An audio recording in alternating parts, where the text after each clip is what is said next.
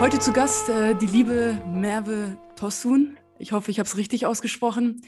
Die ähm, wie ich in Hannover geboren und aufgewachsen ist, by the way. Ich weiß nicht, ob du es wusstest, aber auch ich bin in Hannover geboren und aufgewachsen. 2018 hat sie, hat oder hast du neben dem, was du ja eh schon sehr viel und gemacht, also und was dich auch ausmacht, also alles, was ich so ein bisschen über dich gelesen habe, ist sehr, sehr viel und sehr, sehr schön. Und ich hoffe, dass du uns gleich ein bisschen mehr dazu erzählen kannst. Aber du hast ja auch ähm, äh, Prisma äh, Queer Migrants Hannover gegründet mit drei weiteren Personen, soweit ich weiß.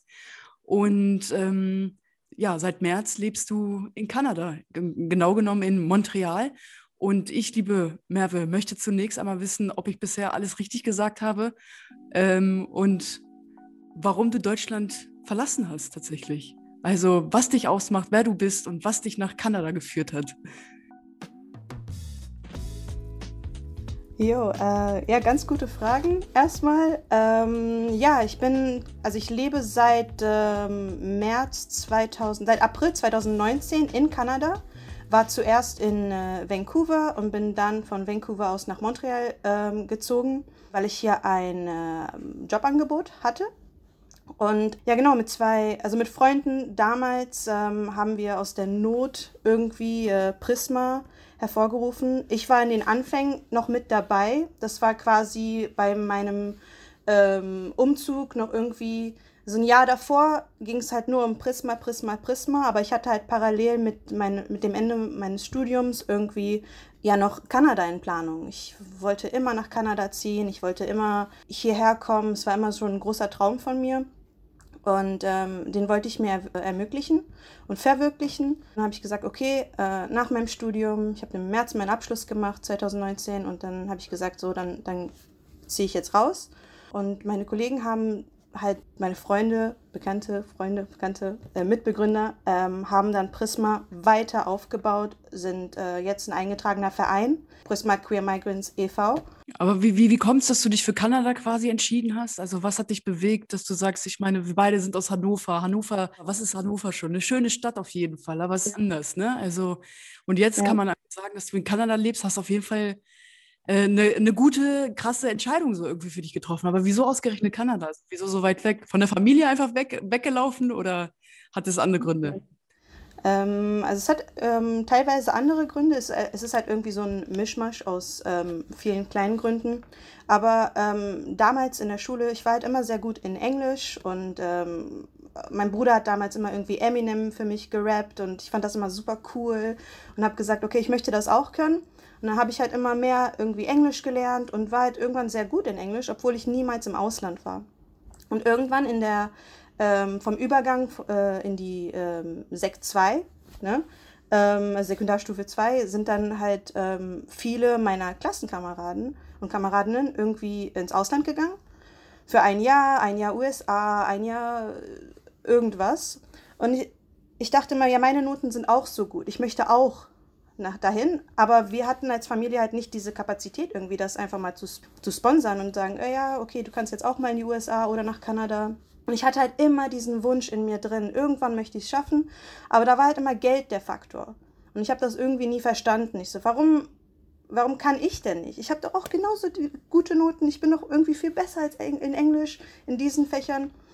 Ja, und dann habe ich irgendwann parallel zu diesem ganzen Wissen und so weiter hatte ich damals meine, meine erste Freundin, die kommt ursprünglich aus, also die ist Québécoise, sie, also sie kommt aus ähm, Quebec, Kanada. Und als ich angefangen habe, sie zu daten, ähm, das war äh, in der ersten Hälfte der Beziehung, war das Long Distance. Und nach und nach, da habe ich sie mal besucht, dann hat sie mich besucht und das ging dann zwei Jahre so, äh, bis die Beziehung dann kurz ein Ende gefunden hat.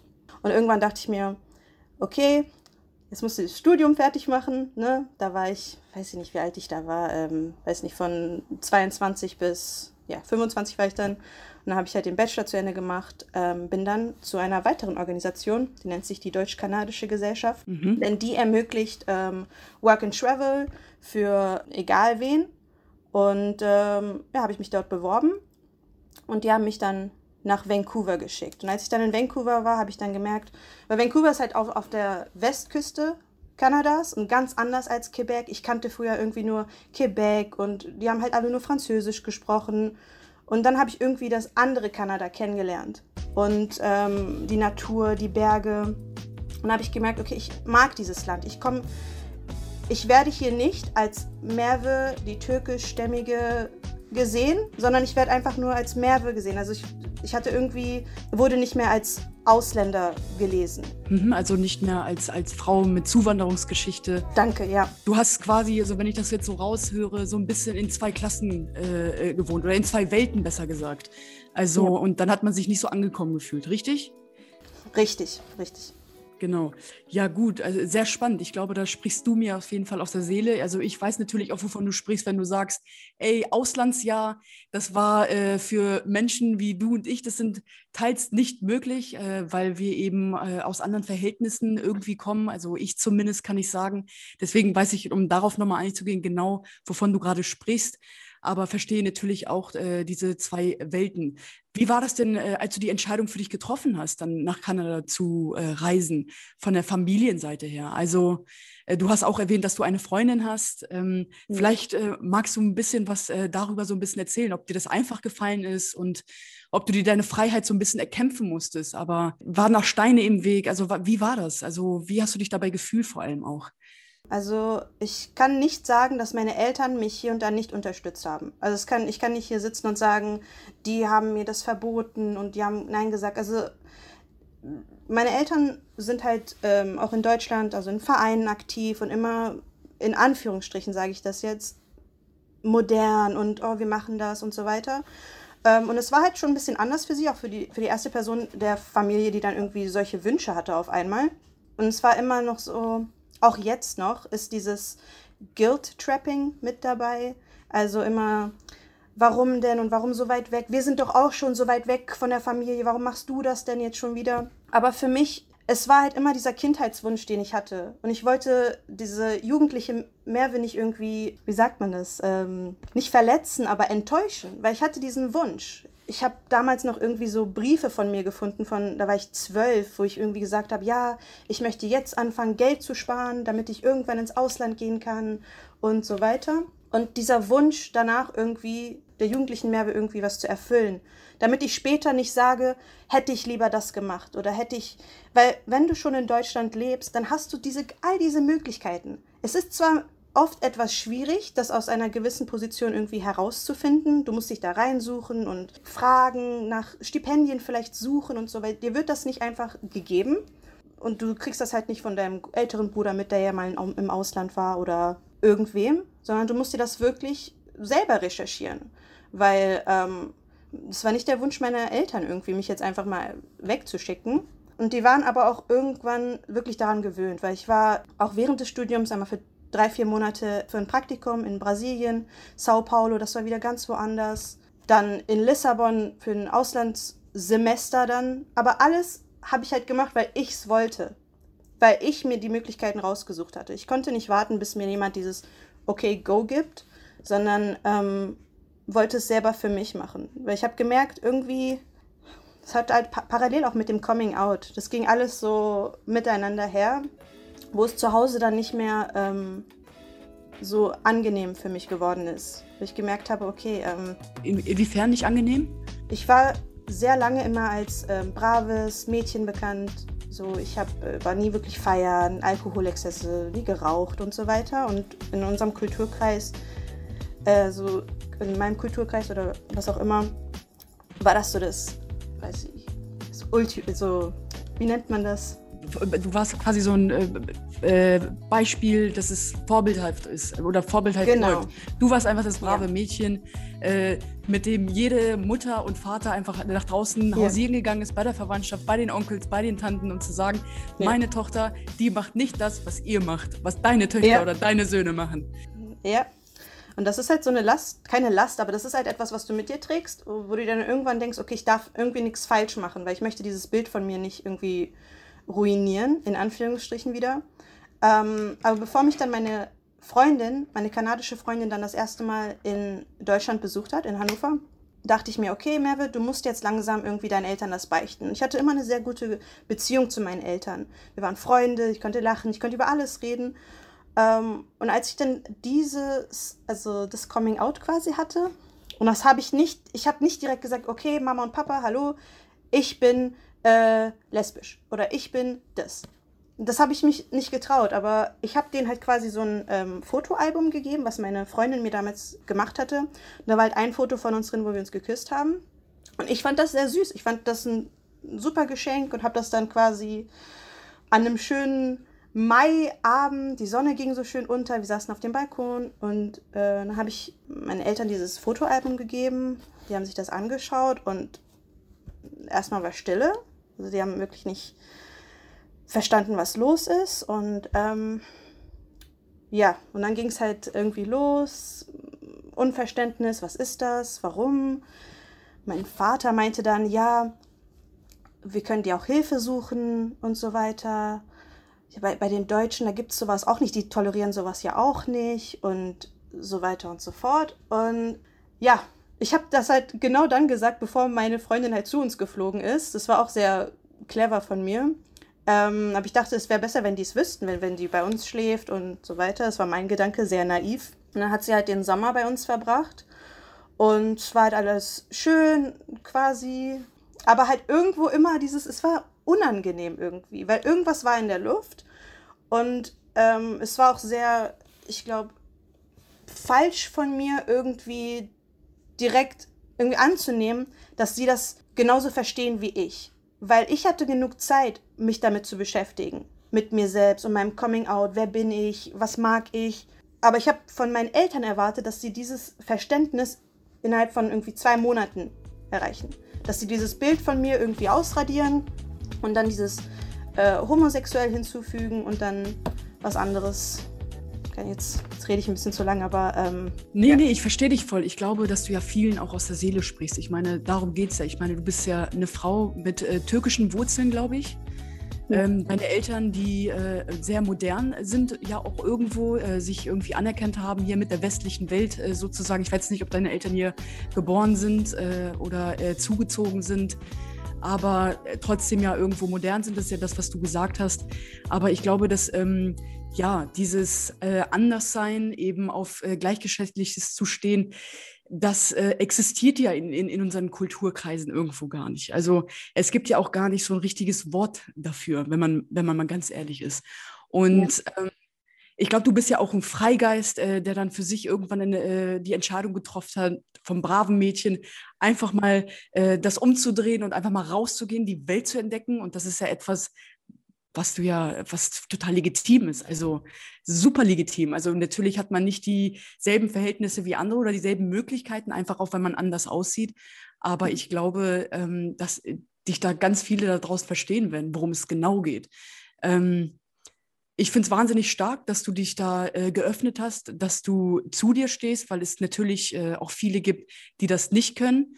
Ähm, hattest du denn auch Unterstützung? Also ich weiß jetzt nicht, ob du Geschwister hast oder, oder nicht, aber ähm, hast du die Erfahrung gemacht oder hast du dich auch irgendwie mal geschämt, wenn du da Händchen halten durch die Straßen gegangen bist, dass äh, dass äh, da Menschen, die entgegengekommen sind, die eben auch die Zuwanderungsgeschichte haben wie du, dass die dich dann irgendwie komisch angeguckt haben zum Beispiel auch? Oder war das das, wovon du sprichst, dass du sagst, dass du dich so ein bisschen geschämt hast?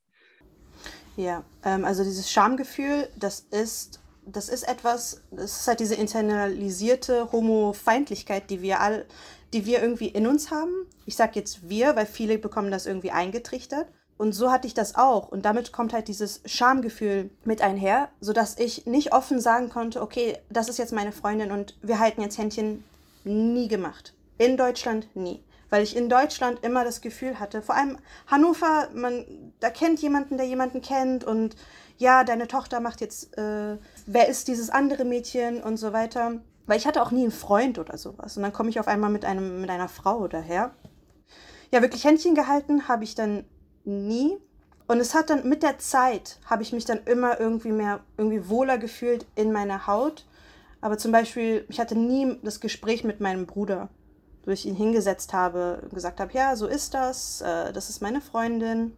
Weil wir hatten nie diese Beziehung zueinander, aber mit meiner Schwägerin zum Beispiel, der habe ich das, glaube ich, 2017 erzählt. Da saßen wir draußen und ich habe ihr, hab's ihr dann gebeichtet und sie hat geweint.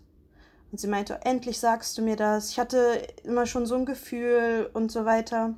Und Entschuldigung, ich wollte dich gar nicht unterbrechen, aber ich wollte nur sagen, es ist jetzt irgendwie auch witzig, in Anführungsstrichen, dass dann ähm, auch immer gesagt wird, endlich sagst du es und äh, wir haben es irgendwie schon immer geahnt, aber trotzdem wurde nie darüber gesprochen. ja, Äh, man ist ja auch irgendwo ganz gut darin, Dinge totzuschweigen. Und Hauptsache, man spricht es nicht an, Hauptsache, man spricht es nicht aus, dann, Ja. dann ist das nicht die Wahrheit. Aber natürlich spürt man das ja. Also man sieht es ja. Also Mhm.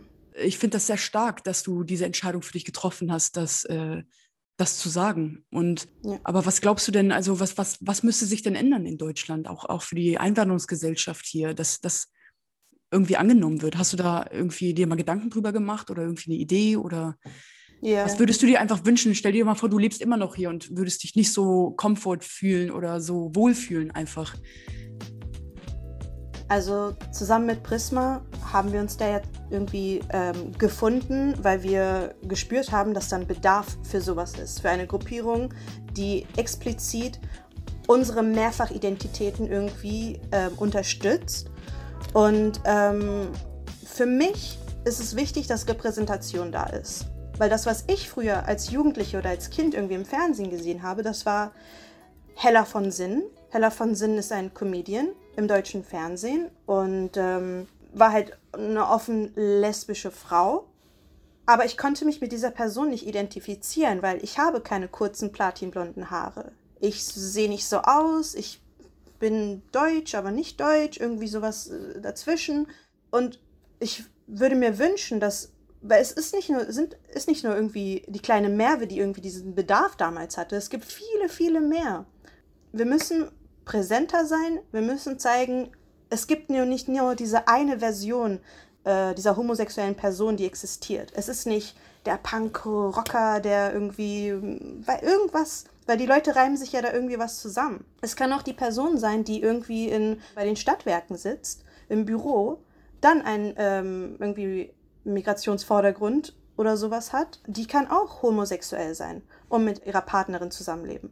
Das existiert, aber das muss auch präsenter werden. Also German Dream macht das ganz gut, geht in die Schulen und ähm, ihr unterstützt die, die Schüler und zeigt auch Personen, die so aussehen wie die Kinder, aber die halt einen anderen Karriereweg gehabt haben. Mhm. Ja, ich kann dir auf jeden Fall dazu sagen, dass äh, eine Erfahrung, die ich mal gemacht habe an einer Schule, äh, wenn du das jetzt erwähnst gerade, ist, ähm, dass äh, wir als German Dream dort waren und es ums Outing ging. Und auf einmal haben sich, und das, das wussten ganz viele nicht untereinander, und auf einmal ging eine Welle los, das ist unglaublich. Da hat sich eine geoutet und dann haben alle anderen mitgemacht. Und dann war es nicht mehr komisch. Und alle waren so, ja, ey, wir sind völlig d'accord damit. Ich glaube, heute leben wir ja so ein bisschen in einem Wandel. Es ist nicht mehr wie vor, vor ein paar Jahren, würde ich sagen. Also ich würde sagen, ein Wandel ist auf jeden Fall da, vor allem wenn man auch in Berlin lebt. Eine äh, tolerante Stadt, äh, nochmal ganz anders als in Hannover, wo jeder jeden einen kennt und so weiter und so fort. Also ich verstehe schon, was du meinst, äh, wenn du davon sprichst. Aber ich denke, dass wir da auf jeden Fall noch viel, viel mehr äh, machen können.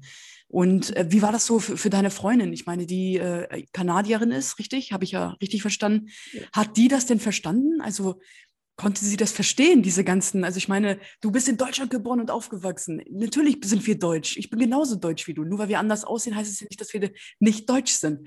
Und dann nochmal als Kanadierin, äh, wenn deine Freundin dann quasi dazukommt, konnte sie das nachvollziehen? Anfangs nein, also nicht wirklich, weil ihre Eltern haben total anders darauf reagiert. Wir hatten ja also gleichzeitig unser Coming Out. Sie war meine erste Freundin, ich war ihre erste Freundin und ähm, wir wussten es beide nicht und aus einer Freundschaft hat sich dann sowas entwickelt und ähm, ihre Eltern haben nicht so gar nicht reagiert quasi. Die meinten so, ja, ist doch cool. Ähm, ihr Onkel zum Beispiel, der, der ist äh, homosexuell und für die Eltern war das cool und normal und ähm, und ich habe mir das halt auch für, für, für mich gewünscht und sie heute noch zum Beispiel sprechen wir darüber und sagen, okay, wie können wir das wirklich machen, dass ich dann genauso akzeptiert werde wie ähm, die Frau meines Bruders zum Beispiel.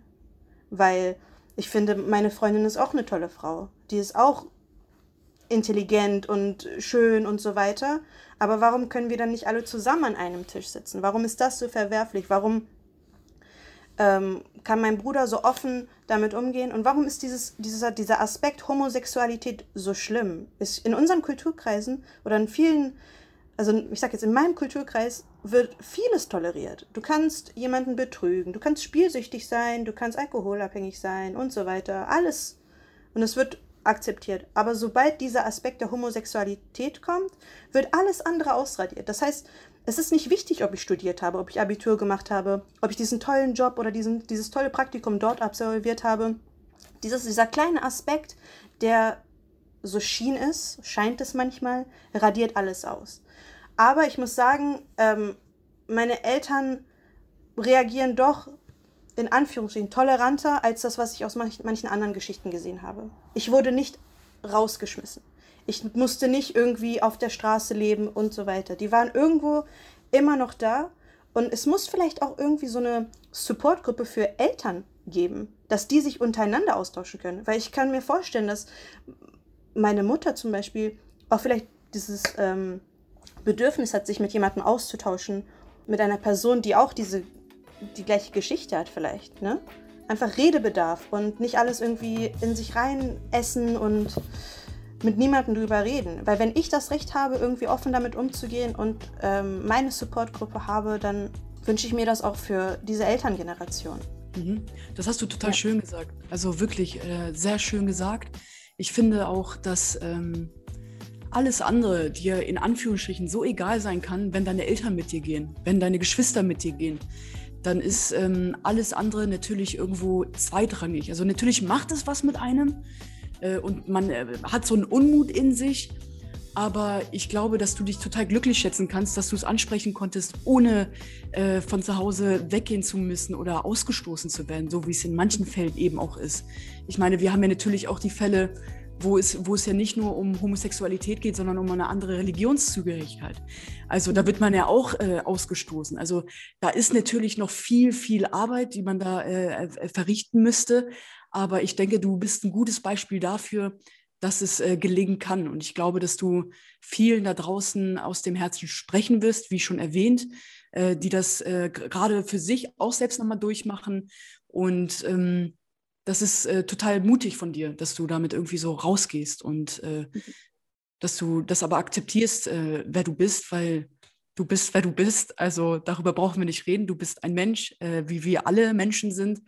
Von daher ähm, weiß ich gar nicht, warum wir darüber reden, dass es irgendwie so mutig ist, aber ja es gehört zur Gesellschaft irgendwo irgendwie dazu, dass man das irgendwie sagen muss. Ja, also äh, wenn du irgendwie in Deutschland aufwächst und du siehst halt, ähm, also unterm Recht und so weiter, ist es halt alles okay, äh, die, die, die Heirat ist äh, legitim und du darfst auch jemanden heiraten, der also das gleiche Geschlecht hat wie du, aber dann gibt es halt diese Probleme, die in Deutschland, also ich bin auch deutsche Staatsbürgerin, ich habe auch einen deutschen Pass und so weiter, aber trotzdem habe ich diese Erfahrung in Deutschland passiert sowas.